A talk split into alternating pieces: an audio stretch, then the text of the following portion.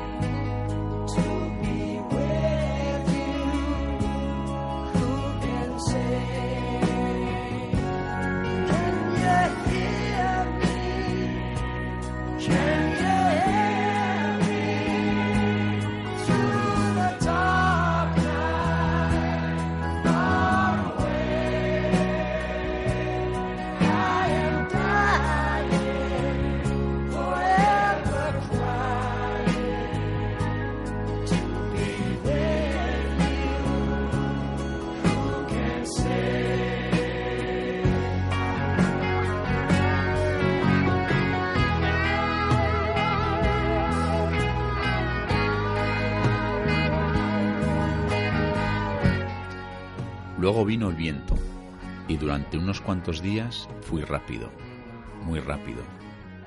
Luego cayó el viento, o sopló a intervalos muy flojo, en dirección contraria. Y entonces fui lento, muy lento. ¿Qué diferencia hay entre ir lento o ir rápido, cuando lo que cuenta es estar en el camino?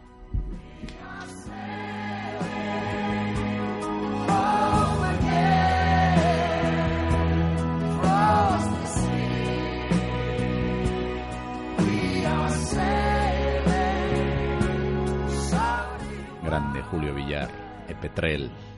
Gran libro. un Gran libro, único. Bueno, tendremos que comentarlo más por lo menudo en otro momento, ¿eh?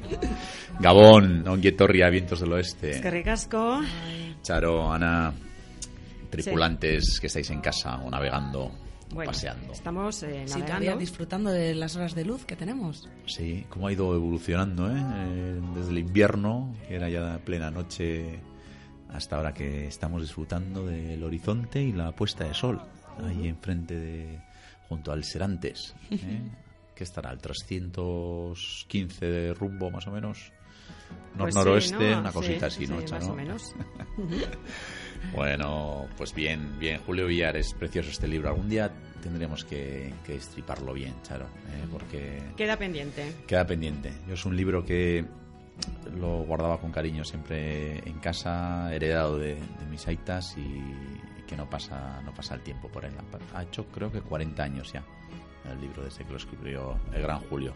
Sí, además es de una, bueno, una inocencia, ¿no? Es muy naif, incluso los dibujos que hace, muy sencillos. Sí, sí. Y todo lo que transmite con pocas palabras, ¿no? Este texto, fíjate que, Mm. que corto ha sido, pero que intenso. Es, es muy fácil de leer, con unos dibujitos preciosos y yo creo que ha pasado de ser viejo a ser antiguo, a ser moderno, esas cosas que se van renovando con... Con la buena literatura eh, ocurre, ocurre eso, lo, lo vamos readaptando, lo releemos y, y le encontramos eh, nuevas cuestiones que no nos habían llamado la atención de su principio, lo reinterpretamos, lo hacemos nuestro. Sí, pues lo haremos, lo haremos, Charo.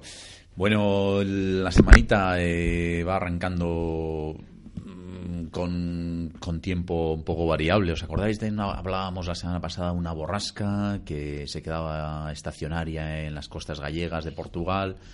con lo cual nosotros nos encontrábamos al este, al eco de esa borrasca, y íbamos a tener vientos sures. Y efectivamente, hemos sido una semana de vientos sures, lo digo así, con, de vientos sures, porque ya sabéis que no somos muy amigos de este tipo de viento, porque varía mucho en intensidad, ya que viene por las montañas, varía mucho en dirección, eh, cuando pilla un valle, cuando pilla un monte, cuando se acelera, y sobre todo es, es seco, ¿no? Y bueno, pues crea esos dolores de cabeza en mucha gente y sequedad y no sé, es como que no, no es un viento muy de fiar, ¿no? Así vamos a dejarlo. Bueno, porque es irregular, pero yo creo que también limpia la atmósfera y, y seca la Mm. humedad tan, tan nuestra de aquí, Sí, ¿eh? sí, está tiene claro su, su que parte positiva. Tiene su que- parte, claro, tiene su parte. Pero bueno, nosotros, desde luego, en la escuela y en los barcos es algo incómodo, porque el parte tabla de 10, 15 nudos y luego siempre vienen rachas de 25, 30, 35.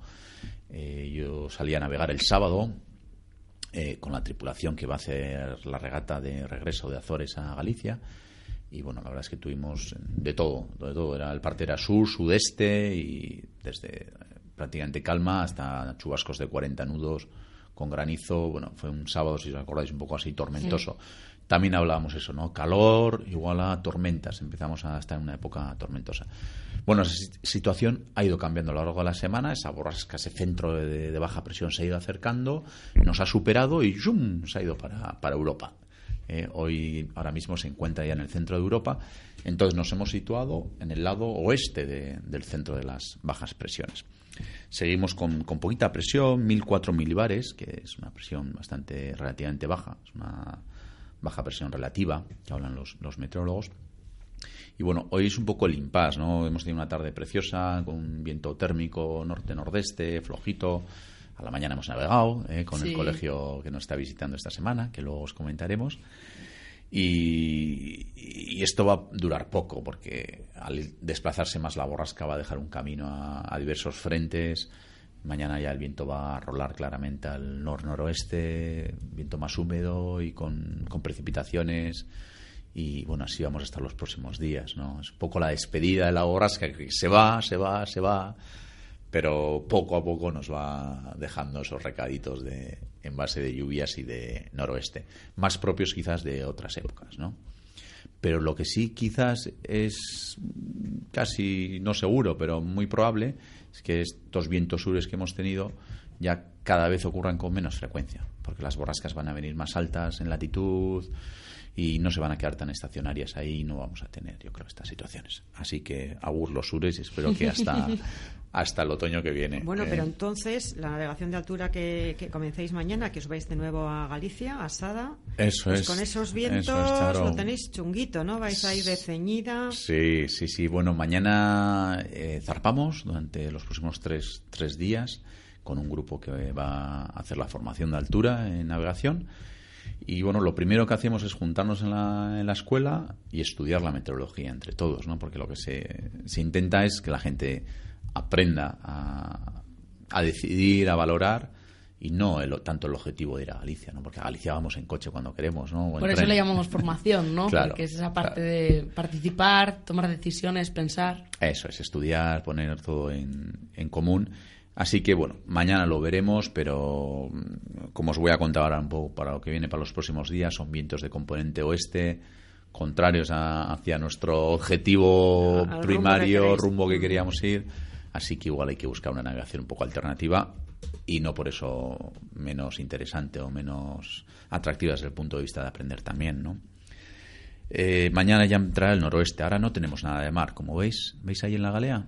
Estáis viendo todos, ¿no? Está plato, plato la mar, calmado, hay prácticamente calma total.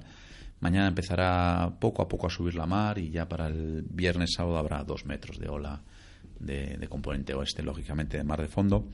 El viernes iríamos con vientos del noroeste, fuerza 3, fuerza 4. Quizás a la mañana más chubascos, a la tarde igual va limpiando un poquito, pero siempre va a haber esta posibilidad de lluvia. 1008 mil- milibares, la presión va subiendo poco a poco, a medida que la borrasca se aleja y se va rellenando, nuestra presión va subiendo. Barómetro importante siempre en el barco, chequear, apuntar cuál es la presión que ha hecho, se sube, si baja. Eso nos va a dar unas pautas de, de por dónde ir. Y el sábado Eh, la presión sube claramente ya a 1016, que digamos es una presión bastante aceptable, pero con mucha precipitación todavía. Ya se está alejando el, el último frente que nos visita, seguimos con noroeste, fuerza 3-4, rolando poco a poco a componente norte, pero con, con lluvia, la mar de dos metros, y ya el domingo, que será cuando terminemos la navegación de altura, el anticiclón empieza a hacerse fuerte, viene por el oeste, como siempre, se empieza a, expandir y nos, nos coge en su regazo, la borrasca ya se, se aleja, desaparece y empezarán ya los vientos de componente norte, nordeste, novembereco, funcionando con el térmico, ya un poco una situación más, más veraniega, ¿no? Y creo, creo, pero es mucho predecir que la próxima semana vamos a tener una semana fantástica para, para navegar con vientos térmicos y una situación anticiclónica, ¿no? Pero como siempre, quien predice se expone a mentir y a equivocarse. ¿eh? Así que, que eso os cuento, eso os cuento. Oye, ¿qué noticias tienes de la Transat? La Transat, es verdad, la regata del Atlántico Norte que, la dejamos ahí un poco en stand-by la semana pasada. Pues eh, tengo noticias, eh, deciros que el- los primeros han llegado ya. En tan solo ocho días, los grandes trimaranes eh, de 30 metros, recordar que es la regata que sale de Inglaterra hacia Estados Unidos, de Plymouth a Nueva York, en dirección contraria a los vientos, a las mares, etcétera. Es una de las regatas más duras, eh, intensas que, que existen a día de hoy. Plymouth, Nueva York, ocho días, ¿eh? Ocho días. pronto. Eso es. Eh, François Gavard, a bordo del Macif, eh, ha tardado ocho días, ocho horas y 54 minutos, eligiendo una ruta sur que hablábamos, ¿no? Un poco escapando ese- de esos vientos contrarios, haciendo mucho recorrido, pero claro, a grandes velocidades, medias de 20, 25, 30 nudos, algo increíble. Y en ocho días, bueno, no, no es en avión, pero casi, casi, ¿no? ¿Eh? Y ha ganado a Tomás Covil, que a, a bordo del Sodebo, por tan solo 10 horas de navegación. Eh, muy poquito. En, en 8 días, 10 horas, sobre todo a las velocidades que van estos barcos, bueno, pues serán 200 millas como máximo. Eh, estos han llegado antes de ayer. ¿eh? Y luego tenemos la clase Open 60, que eran los barcos de 18 metros, los barcos de vuelta al mundo en solitario que está muy interesante, la verdad es que está bonita de seguir. Eh, ya se ha retirado uno, eh, quedan en estos momentos cuatro competidores. Primero va Armel Leclerc, eh, gran navegante bretón, a, bor- a- a bordo del Bank Popular. Están en una latitud de 42 norte, 58 whisky, eh, 58 oeste. Esto es un poquito para que situéis ya casi debajo de Groenlandia, en longitud, este-oeste. Y en latitud, pues nosotros estamos en 43 en Bilbao, ¿no? Pues es latitud de, de Oporto, más o menos, entre Lisboa y Galicia, ¿no? Esa latitud. Y segundo va el PRB de Vincent Riu, que está muy cerquita, está tan solo 36 millas de distancia. 36 millas, una velocidad media son 4 o 5 horas. Y tercero va Jean-Pierre Dick, que a bordo del Birbac, eh, que está un poquito más atrás, pero también a 150 millas, que no, no es mucho, ¿no? O sea que están ahí los tres, ¿no? Está... Están ahí, sí, sí, está muy bonito, muy bonito de seguir. ¿eh? A nada que uno opta por una opción más norte, más sur, pues se le sacan unas millas. Y, mm, y, y ahora mismo están paradetes, están paradetes, porque les han tenido una semana complicada, con vientos muy fuertes de, de- del oeste, lógicamente, una, gran castaña, diríamos, de, contraria a, su- a sus rumbos. Ha habido alguna rotura en la, en, la flota, alguno que se ha retirado, un timón roto, eh, bueno, ha habido sus, sus cositas, como ya comentábamos, que podía ocurrir y que suele ocurrir. Y ahora mismo están navegando muy, muy despacito, estaban navegando a cinco nudos, eh, con muy poquito viento, esperando otro, otra borrasca que, que les va a pasar por encima. ¿no? Entonces, bueno, vamos a ver los próximos días. Están a, a unas mil, mil doscientas, mil, mil cien millas de, de la llegada y, y bueno, va a estar chulo. En la clase 40, que son los barcos de 12 metros de, eslora, los más pequeños, eh, uno que iba adelante se ha tenido que retirar, ha, ido a Azores por problemas. Decía que tenía muchos problemas a bordo y que bueno no, no era capaz de conseguir seguir navegando. Y eh, primero clasificado Isabel eh, Josque, una, una mujer navegante francesa. Así que chapó, ¿eh? Claro que sí. Nos alegramos mucho porque siempre animamos desde aquí a, a las mujeres, en especial a, a navegar, que, que lógicamente es un deporte abierto a, a todo tipo de, de condición de edad, de sexo y de, y de fortuna, ¿no? Está a 1.330 millas de, de la llegada y también están paradetes y les viene la castaña yo creo que más fuerte que a los Open 60 por, la situación en la que están. ¿eh? Eh, salieron 10 y quedan 8 en esta clase. Así que interesante. Esta semana, mm, a ver, para el próximo miércoles yo creo que podemos decir que a ver si están ya llegando todos o han llegado ya la gran mayoría. Pero bueno, ¿os acordáis de Nuestro amigo. de nuestro Hombre. amigo? Qué cariño le hemos cogido, ¿eh? La historia os Está ha esperando, gustado, ¿eh? digo, ¿cuándo viene? ¿Cuándo llega?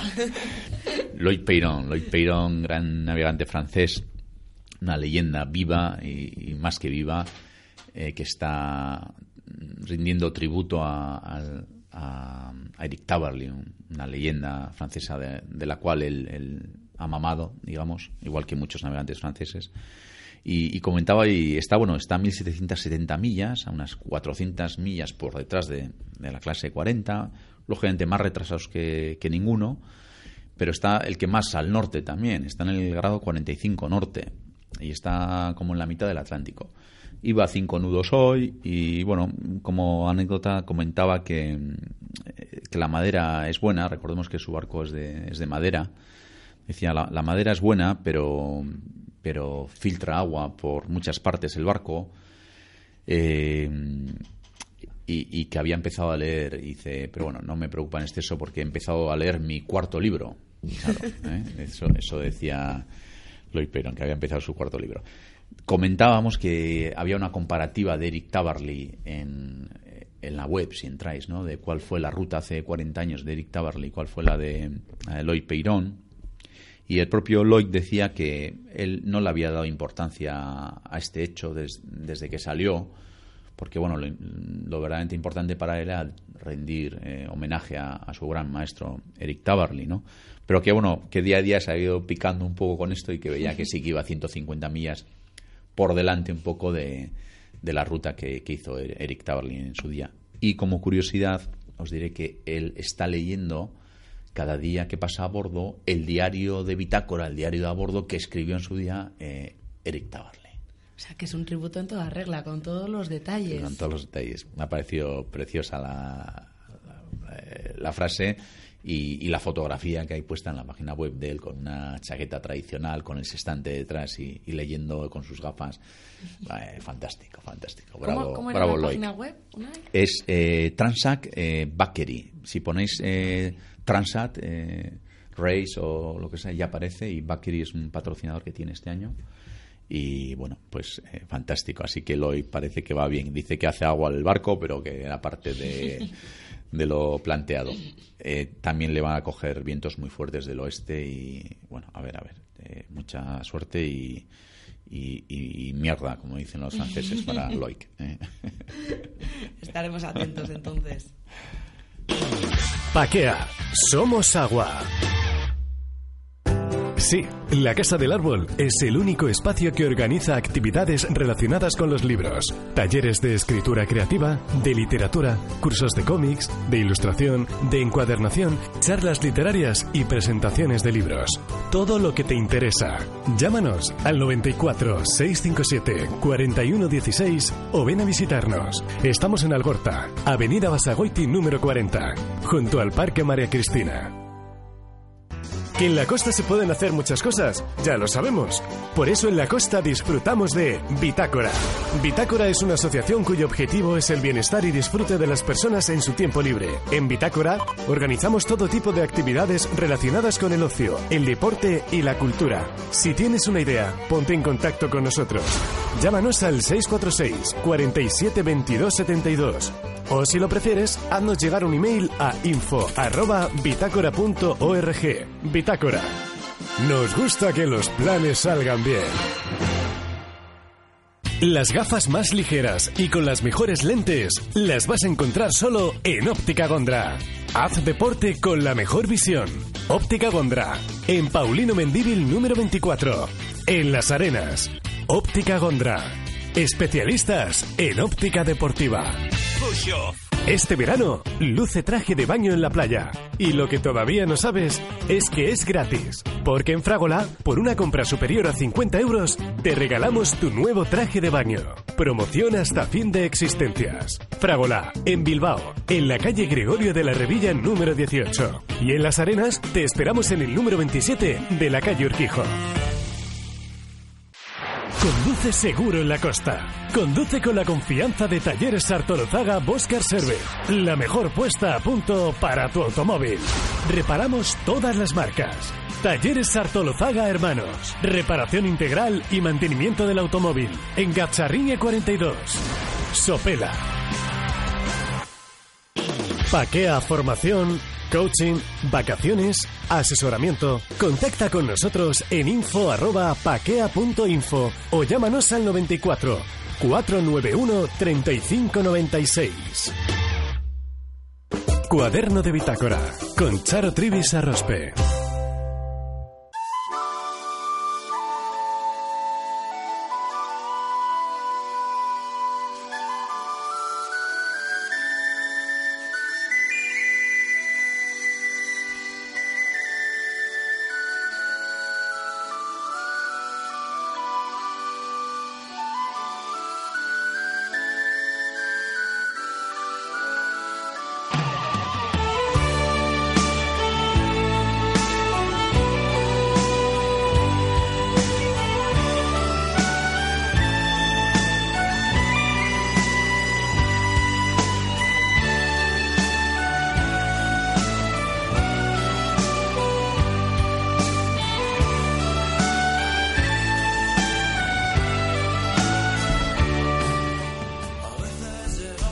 Qué bonito está el atardecer, ¿eh?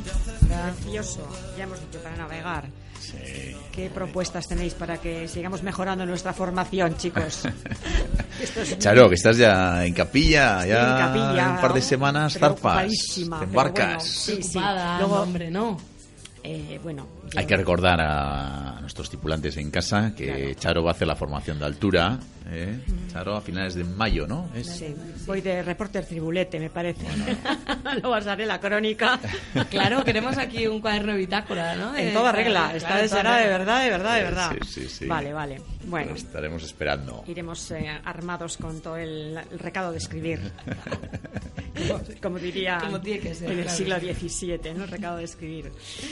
Vale, vale. Pues sí, además, bueno, es que ya estamos preparando el veranito, ¿no? Sí, sí, ya esto huele a temporada de, de navegar, ¿no? Sí, de hecho, Eh, bueno, esta, esta semana, como has dicho Unai al principio, estamos teniendo un grupo de chavales, bueno, 20 y Ujú. algo, 22, eh, que están viniendo a navegar y bueno, ya se están dando baños. De y- un y cole son, ¿no? ¿Qué edad tienes? Sí. Son de 10 bueno, o son, sí, entre 7 y 14 años. Sí, sí, 14. Y, y sí, sí, ya están disfrutando hasta de bañarse después de navegar. O sea que ya están. Sí, bueno, y los he visto por el puerto y estaban felices con su neopreno. Sí. Yo cuando estaba preparando el barco para zarpar mañana y han venido un momento con, con Gonzalo a bordo de, un, de uno de los raqueros, de uno de los barcos de la escuela.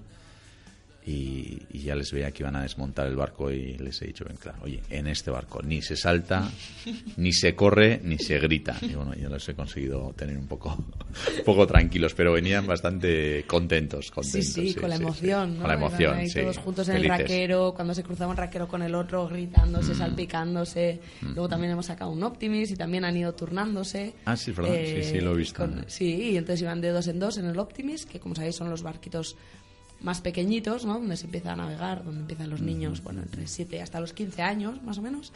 Y, y entonces iban ahí de dos en dos, iban emocionados. ¡Ay, yo llevo el timón ahora un rato!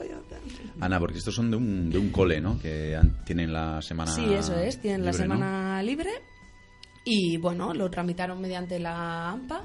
Se les dieron diferentes ofertas deportivas para hacer durante esta semana y bueno, hubo veintipico chavales que eligieron venir a Paquea a navegar con nosotros. ¿Y cuántas horas están? ¿Están cuatro, cuatro horas? Están, así? están, normalmente nosotros los cursos los hacemos de cuatro horas al día, cuando son de entre semana, que suelen ser de 10 a 2, que es el horario que tenemos, bueno, que ya estamos, eh, ya se están apuntando eh, chavales y chavalas para, para verano, que empezamos ya desde el 20 de junio hasta septiembre, o sea, desde que acaban las clases hasta que empiezan, ¿no?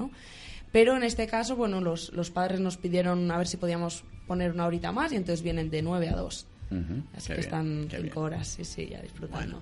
Así que bueno, oye, también aprovechar para comentaros a los que queráis información para los cursos para, para verano, que nos podéis enviar un email a info.paquea.info. Eso es. Así que, pero bueno, en Paquea, además de navegar, también hacemos, bueno, nuestras pequeñas gotitas de agua, como nos gusta decir, ¿no? Nuestra go- agua, gota de, de mar, ¿no? Nuestra gota de mar, sí, a este gran océano que es nuestro planeta. Como sabéis, eh, os comentamos en semanas anteriores que estuvimos haciendo bueno, una campaña eh, para ayudar a los refugiados de Siria y, y, bueno, fue nuestra manera de poder colaborar con ellos, ¿no? Con mucho éxito además, porque Sí. fue, fue muy bonito eh, recibir a la gente, como gente que tampoco a, algunos les sobraba mucho, ponían su...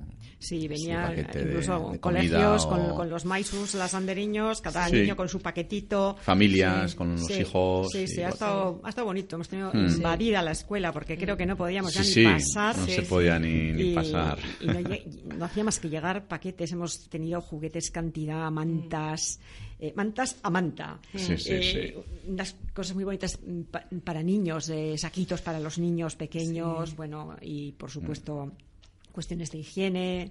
eh, Sí, varios colegios que han venido, por un lado, ¿no? Alumnos que venían cada, cada uno, bueno, con su pequeña Sí, aportación. San Nicolás y Castola, San sobre Nicolás, todo. sí, sí. sí, es que ricasco Eh, San del Nicolás. Romo Artaza también, Sí. una iniciativa muy bonita, que escribieron cartas. Hmm. Escribieron cartas y dibujos y, bueno, intentando transmitir Bueno, pues sus todo- buenos deseos. todo Creo suma, que todo suma. que, que ha habido como una cantidad así como aproximada como de 240 250, paquetones o eso 250 paquetones, pues yo qué sé, yo, yo los que ve- veía que estuve- estábamos haciendo allí manejando eran como de 60 por, por, por 30 o, o Sí, 40. incluso algunas vamos. más, más grandes, Incluso ¿verdad? Cuando metíamos los edredones sea y las mantas que Sí, Sí, bueno, llenamos toda la, la guela que habíamos destinado a ello, más luego todo el- la entrada, el hall, El lo de fuera. sí, sí. Había un momento que era, era difícil pasar y bueno, Sí. ya por fin el lunes ya vinieron a recoger todo y se fue camino de, de Siria además.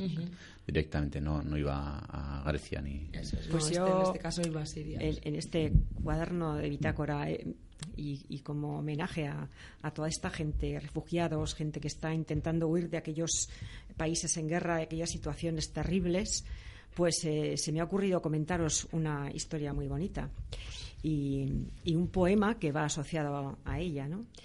¿Vosotros habéis oído hablar del Winnipeg? Mm, No, No. hasta hoy no.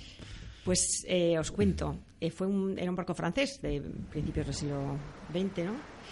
Eh, se, votó concretamente en 1919 y eh, su importancia radica en que llevó a bordo a más de 2.000 refugiados republicanos españoles que eligieron Chile como país de asilo ¿eh?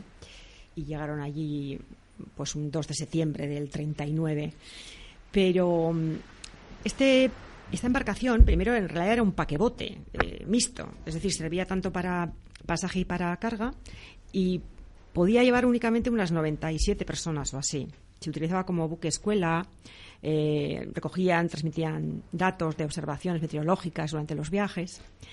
Pero al acabar la Guerra Civil Española, Pablo Neruda, que se encontraba en Chile, pues se enteró de que estos republicanos españoles estaban hacinados en unas condiciones deplorables en los campos de concentración franceses y consiguió, eh, bueno, le nombraron de hecho cónsul especial para la inmigración eh, republicana española, con sede en Francia, y buscó la solidaridad de, de los argentinos, de los uruguayos, para, para que se pudiera financiar esta gran empresa migratoria. Y lo primero que hubo que hacer fue modificar la capacidad del barco, que llegó a ampliarse a más de 2.000 personas. Yo, yo no sé cómo se puede pasar de... de, ¿De cuántos era según mis datos, eh, solían transportar 97 personas Mm. Y consiguieron trasladar a 2.000. Bueno, me parece impresionante. Y zarparon del puerto de Poyac en agosto del 39. Navegaron durante 30 días.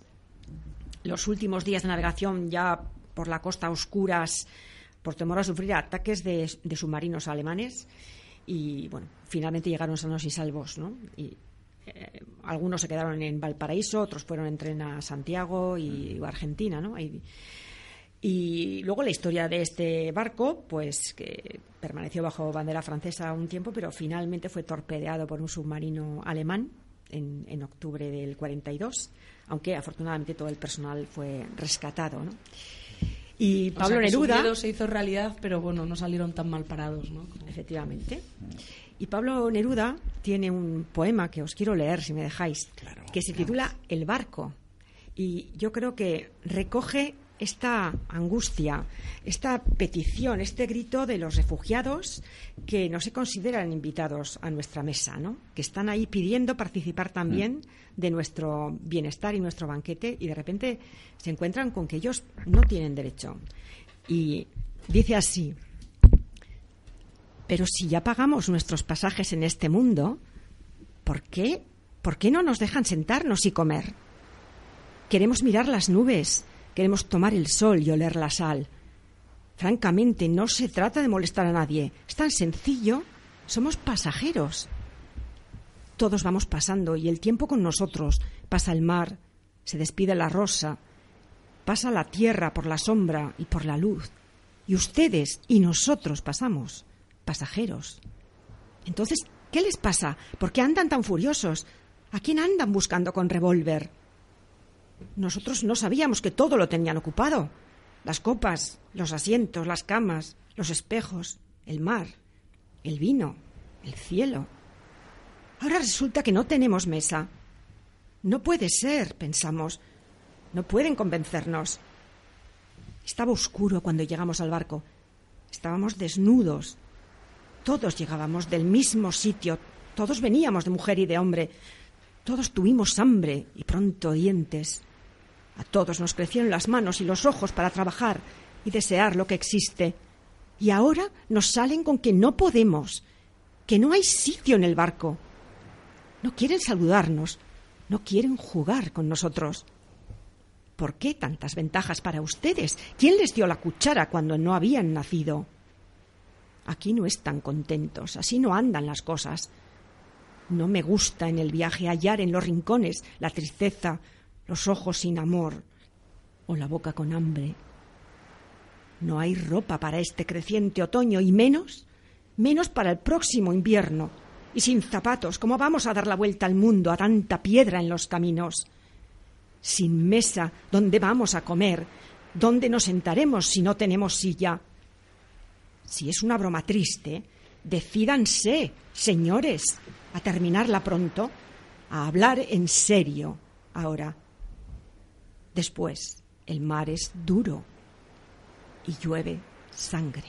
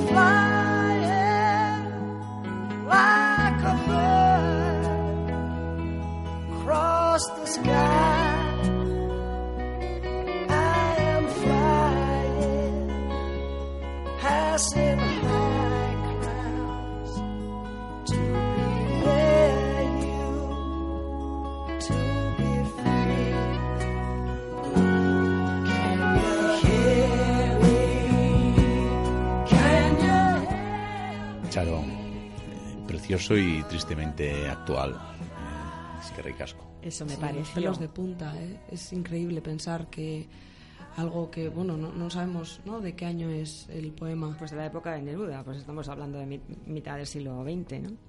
y que en pleno 2016 siga ocurriendo, ¿no? A veces cuando, bueno, miramos al mar y siempre pensamos, en mi caso por lo menos, en, en los animales, en todo lo bonito que tiene, pero también tristemente también hay una realidad que no, no podemos obviar, ¿no? No podemos Sí. eh, mirar hacia otro lado y... Sí, sí, pero la mar no es el verdugo, es la estupidez, la propia estupidez Claro. humana. Hombre, La claro. mar es el lugar donde esto sucede, Eso pero es.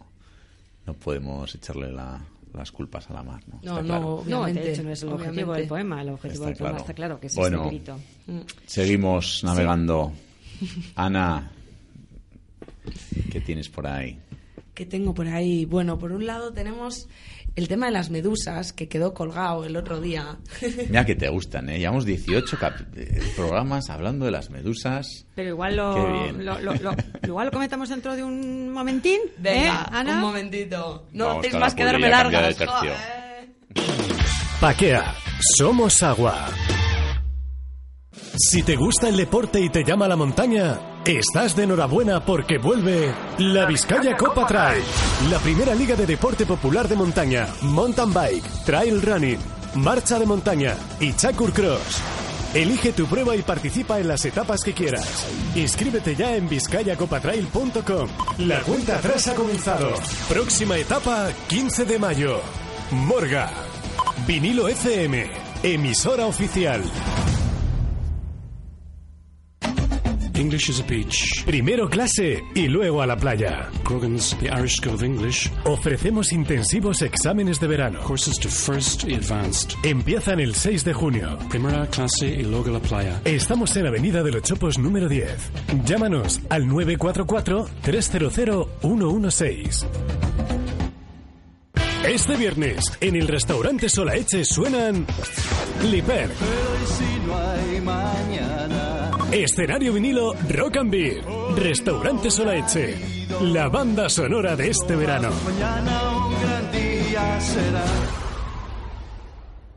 Viajar es un placer, pero hacerlo a tu gusto lo es todavía más. Por eso en Leyoa Rentacar ponemos a disposición la mejor oferta de alquiler de turismos, furgonetas de carga o de pasajeros y autocaravanas. Para alquilar en la costa, Leyoa Rentacar. Contamos con el renting que mejor se adapta a tus necesidades. Renting diario, semanal o a largo plazo. Leyoa Rentacar. Consulta nuestros precios en www.leyoarrentacar.es o llámanos al 682 466 466. Este viernes nos ponemos guapos y lo hacemos en el Puerto Viejo, en la nueva tienda de ropa marinera de las Arenas. Viernes 13 de mayo, desde las 7 y media de la tarde, Fashion Rock en el barrio, con invitados de lujo y con muchas sorpresas para los más pequeños. Vinilo FM. Nos gusta la gente que vive en la costa. Tienda Puerto Viejo, en la calle Paulino Mendíbil número 8, en Las Arenas. Guecho. Descubre Paquea en www.paquea.info. Paquea. Somos agua. En Vientos del Oeste, la mar de vida. Con Ana de Lara.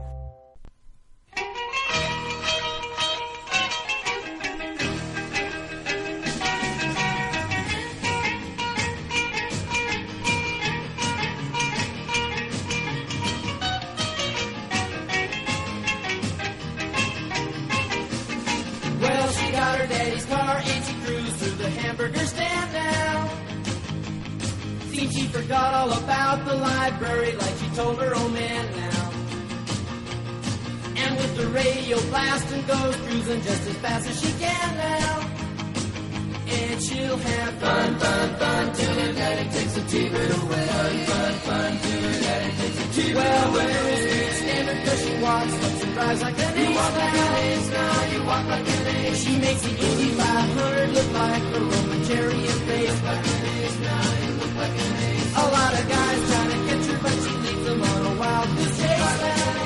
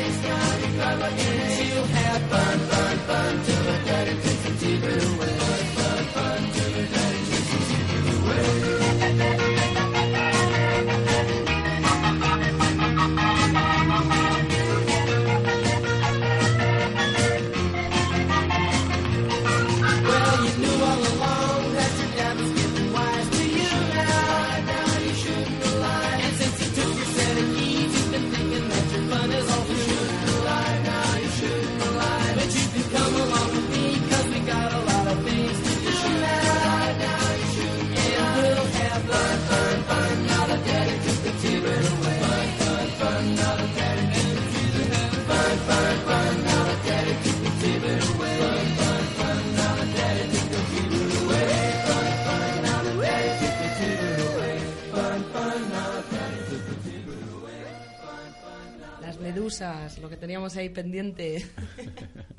Es un tema eterno. Es, es- no- Es que da, da de sí. da acabamos de rematarlo. es que- Es que el otro día me tiraron las orejas porque comentamos que íbamos a explicar por qué habían aumentado la población de medusas y luego no lo comentamos. Y lo dejamos en el aire. Así que yo me tomo las notas y luego cumplo con los checolanas. Pues venga, explícanos, ¿cuál es la razón?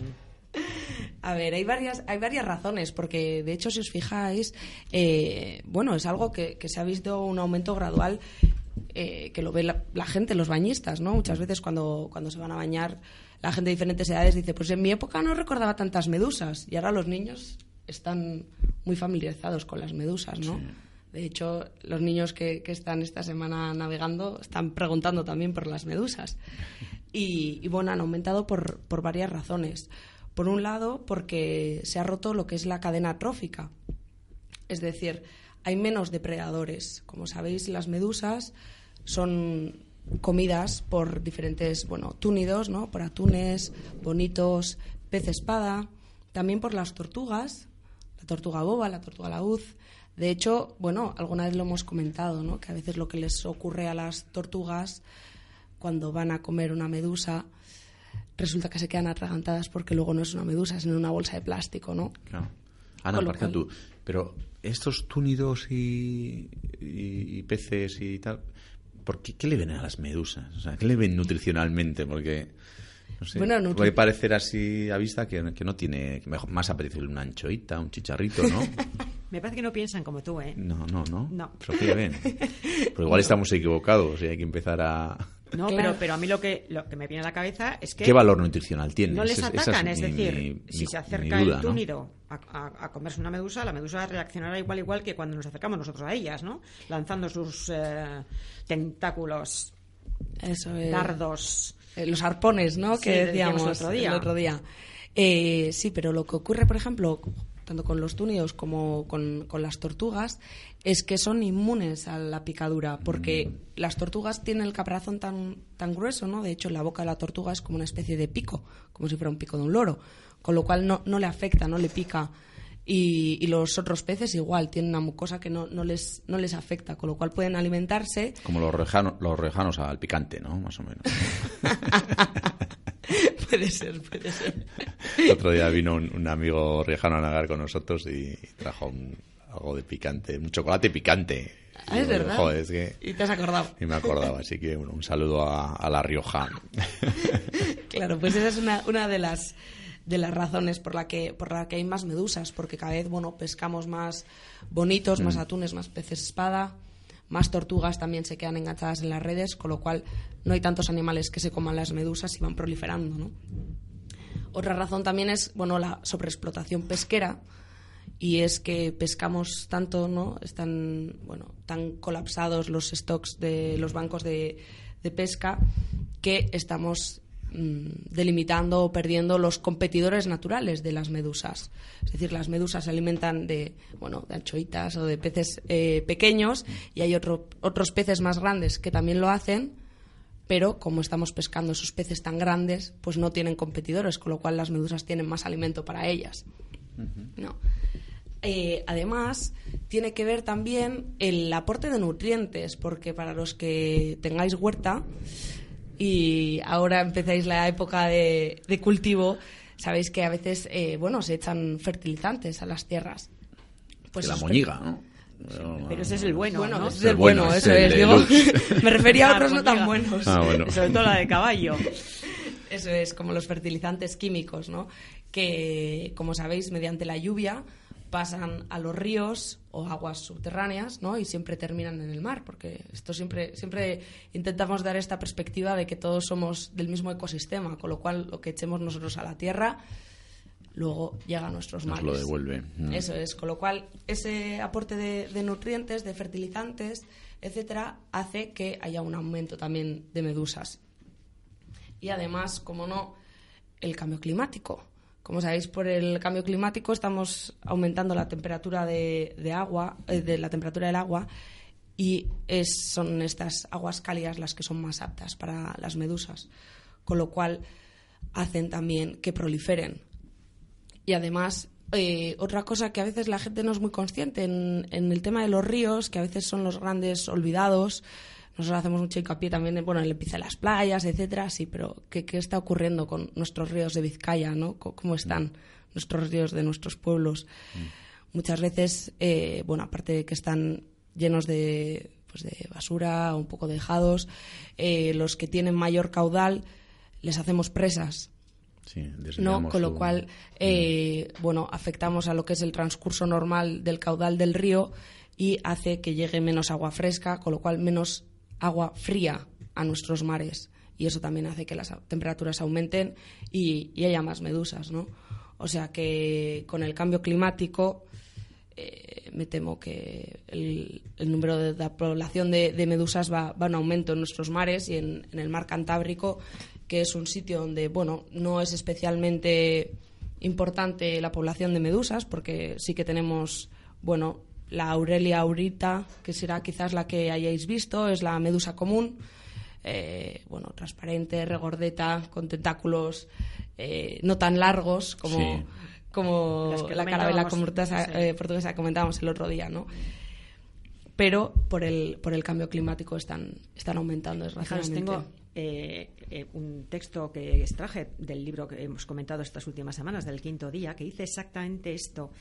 Tenemos un anhelo de bosques, arrecifes de coral, mares llenos de peces, aire puro y aguas limpias, pero seguimos dañando la tierra. Y al destruir la diversidad de las formas de vida, estamos destruyendo una complejidad que no entendemos y que aún menos podemos volver a crear. Lo que rompemos queda desmembrado. ¿Puede alguien decir a qué parte del gran entramado de la naturaleza podemos renunciar? La trama solo revela su secreto si se mantiene intacta. Así es. Eso me hace recordar a lo que alguna vez hemos comentado de pasada, ¿no? La importancia que está tomando últimamente cada vez más lo que es la economía verde, es decir, darle un valor a lo que el planeta por sí solo de manera natural nos aporta, ¿no? Y a veces se nos olvida y lo destruimos y luego el coste es mayor, incluso el, el impacto que, que tiene, ¿no? en nuestra sociedad. Así que creo que tendremos que, que andar atentos de, de cuidar nuestros mares para que el cambio climático cada vez sea menor. Y de hecho, el, bueno, el cambio climático también hacía referencia a, a uno de los fenómenos que, que ocurría también en el libro del quinto día, ¿no? como son los tsunamis. Sí, ahí, estamos. chu- ahí chu- estamos. TX, ¿no? TX, sí, sí. Tsunamis. bueno, de hecho, he buscado el significado de, de la palabra tsunami, que es en japonés. japonés, ¿no? Sí, y Sí. chu significa puerto y nami significa ola. Sí. O sea, vamos, ha buscado, dice ha buscado, pero si te lo he dicho yo. ¿Lo has dicho tú? Pues también lo he leído, Charo. Os lo dije yo hace ya un par de programas. Es que mala somos muy memoria. listos los tres. Bueno, habéis visto qué complicidad tenemos. Hola en el puerto, ¿no? Es algo así, Sí, ¿no? sí, Como es la hola, llega hola en el al puerto, sí, ¿no? sí. Pero bueno, mm, la explicación que, que venía en el libro precisamente de la diferencia entre la ola tradicional y la del tsunami es, es brutal, ¿no? Mm. Eh, e- explica previamente que, claro, la irradiación solar calienta la atmósfera y el calor luego no, se siempre, no siempre se distribuye uniformemente por toda la superficie terrestre. Entonces surgen vientos compensadores que generan fricciones en la superficie del agua y por lo tanto generan olas. Pero bueno, estas son unas olas que, que en realidad pues su velocidad máxima eh, puede ser de 90 kilómetros hora y eh, se limita a las capas superiores, pero a partir de 200 metros de profundidad, pues todo está en calma. Pero en cambio, en las olas de un tsunami eh, no se generan en la superficie, como sabemos, sino en el fondo. normalmente por un choque sísmico, Eso un es, de desplazamiento hecho- de las placas tectónicas, en fin, una cuestión de, de estas. ¿no? Eso es, de hecho, ahora, bueno, usamos mucho la palabra tsunami, pero realmente en geología siempre se han llamado maremotos tectónicos, porque son las placas tectónicas las que hacen por succión o por levantamiento, hacen que las placas tectónicas se muevan y haya un aumento y descenso del volumen de agua muy drástico. Y es esto lo que crea los, los maremotos, no los tsunamis. Claro, la, la columna de agua que se mueve, se mueve desde el lecho marino, la ola Eso tiene es. contacto con el suelo y lo que vibra es eh, la masa de agua entera, ¿no? Fijaros, pueden, pueden llegar a tener una velocidad de salida inicial de 700 kilómetros hora en todas direcciones, con las crestas chatas y extremadamente largas, ¿no? Y solamente una ola de estas puede trasladar un millón de toneladas de agua toneladas. Eh, claro, cuando choca con la plataforma continental, el lecho marino es menos profundo, se reduce la velocidad del frente de, esa ola, pero la energía que transporta es la misma. Las masas de agua eh, que vienen por detrás siguen empujando, ya no pueden avanzar tan rápidas, se empiezan a agrupar. eh, a medida que tenemos menos profundidad, el- el- esta ola enorme crece más, su, longitud de onda se reduce espectacularmente. Y, y, bueno, pues es una energía como, como la de un jumbo a reacción que, que se estrella, ¿no? Es- Sí, de hecho, bueno, puede llegar a olas de, de hasta 30 metros. Ah. Y de hecho, bueno, en el, en el último, bueno, uno de los últimos eh, tsunamis, que fue de los, de los más potentes, que ocurrió en el 2004 en el Océano Índico, no os acordáis, eh, bueno, que fue devastador, hubo 280.000 víctimas. Sí. Eh, se creó, ¿no? El punto del epicentro de- del tsunami fue cerca de Sumatra y en menos de ocho horas cruzó todo el Océano Índico para llegar hasta Somalia. O sea, que una velocidad vertiginosa, ¿no? Yo, Saben la- que, que se propagan entre 500 y 800 kilómetros por hora. O sea que- ¿Sabes? La primera vez que oí eh, hablar de, de los tsunamis, pues yo no lo oí hablar, lo leí. Yo recuerdo que tendría unos 13 años o así y estaba leyendo un libro de Julio Verne. Yo creo que era Los hijos del Capitán Gran. Lo, tenía mi- la memoria un poco confusa y creo que va a ser en ese libro, ¿no? Me dejó impresionada cómo, cómo intentan salvarse los protagonistas porque les persigue una ola gigante y, y desde entonces no, se- entonces no se hablaba de los tsunamis. Claro, claro, Luego ya empiezas a estudiar y te hablan de eso, de, de las placas tectónicas y tal y cual, y asociado a los maremotos, y se ha llamado maremoto. Pero la palabra tsunami yo recuerdo que la aprendí con 13 años y ahora no me digas Unai, mm, ¿hace cuánto tiempo de eso? Hace, hace 30, claro, pues ¿cuánto va a ser? Y además porque por lo que comentábamos, claro, con el cambio climático se sabe que estos fenómenos tan drásticos van a aumentar tanto en frecuencia como, como en impacto, con lo cual, bueno, cada vez eh, serán más habituales en nuestro vocabulario. Pero bueno, quedarnos con, con algo positivo dentro de, de estos fenómenos naturales que ocurren, que creo que son respuestas que quizás son pequeños tirones de oreja que nuestro planeta azul nos manda Sí, para sí, que violentos y para que sepamos tristes. leer. Y es que eh, en los últimos estudios que se han hecho mm, sobre los tsunamis se ha visto que las barreras naturales que existen, ya sean los manglares, que como sabéis son los árboles eh, que son muy tolerantes a la salinidad, los arrecifes de coral, la vegetación costera, etcétera, han hecho de barrera natural y en esas zonas ¿no? En, en el, en el caso de- del Índico, donde había eh, manglares y arrecifes y vegetación, el impacto ha sido menor, el daño ha sido menor. Con lo cual, bueno, Claro, nos hemos Creo que- empeñado en vivir, eh, en construir, en construir lado, al lado y, del mar, y ¿no? eliminar esas, esas barreras naturales que, fijaros, cuando ha habido un tsunami han sido esas barreras eh, naturales las que han Claro, disminuido el impacto. ¿no? Sentido el- el- lo que leíamos antes, ¿no? ¿Cuál- ¿Qué parte de la trama nos podemos permitir el lujo de romper? No, no podemos mm, romper ni un elemento de la trama, ¿no? Porque todo incide unas cosas en otras. Bueno, eh, Nosotros estamos en el mismo planeta, o sea que... sí, pero desde este programa siempre hacemos hincapié en estas cosas, ¿no? nos parece que, que, que siempre es poco, ¿no? In- Incidir sobre la importancia del cuidado de nuestro planeta azul. Pero bueno, en ello estamos.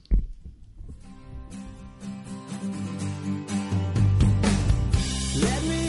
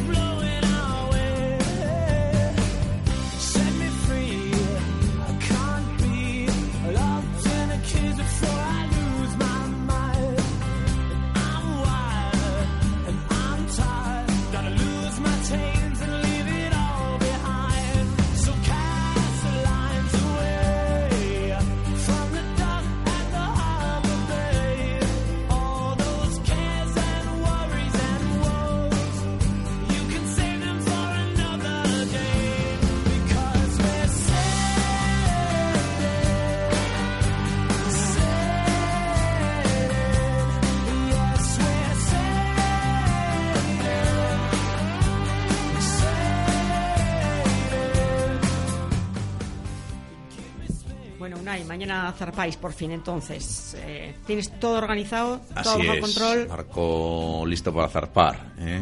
Eh, hoy, bueno, ya llevamos varios días preparando el barco ya. El barco está, está revisado. El sábado estuvimos navegando también. Y bueno, pues las, las balsas salvavidas, un poco toda la seguridad, el- los guardines del timón, que son un poco las cadenas que mueve el, el timón. Eh, por supuesto, las velas, la caballería, eh, que haya víveres suficientes, agua, un poco de gasoil, por si acaso, para el motor y eso, la alimentación. ¿Qué menú, qué menús los- has previsto? Menú, bueno, pues un poco en función de la, de la meteo también, del, del, del- del tiempo que vamos a tener, ¿no? Que va a ser, bueno, fresquito, eh, va a ser fresquito, con algunos chubascos, así que hay que alimentarse bien, ¿no? Pues mm, el picoteo tiene que ser continuo, chocolate, frutos secos, ¿Chocolate picante eh, galletas, o no, picar? no, sin picar. Picante en la mar, mejor poquito, ¿eh? Poquito. Y luego así como platos estrella, os recuerdo que solemos hacer un desayuno. El desayuno al estar por guardias, cada tres horas hay una guardia, es un poco cada uno, digamos, a su, a su hora. Es un desayuno pues, a base de, de galletas, de cereales, de, de leche, de, de cacao, etcétera. Y luego hacemos una comida fuerte al día. Y he preparado para esta navegación lentejas con morcilla, porque creo que van a apetecer. Esas guardias que entras, que ya son las 6 de la tarde, que Sí, estás mojado, mejor, te secas. A las Algo seis de la tarde calentito. es lo mejor. Sí, sí, pero en esas circunstancias es que sí, chaval. Y las lentejitas calentitas y luego ya para el segundo día un poco más de hidrato de carbón, unos macarrones con bonito y un arroz con pollo para seguir con un poco con el tema del hidrato. Y bueno, ya espero que, que celebremos el final de la navegación con, con una buena cena en el puerto de, de Arribada, que no sé cuál es, Ya, es ya. parte de la aventura. ¿eh? Es parte del reto. Así que bueno, os contaré la, la semana que viene. Bueno, pues tenemos que despedirnos y con muchas ganas de que nos cuentes cómo ha ido todo el próximo programa. Venga. Buena proa, buenos sueños. guztioi. Despedimos Vientos del Oeste. Hasta el próximo miércoles. Bye. Agur.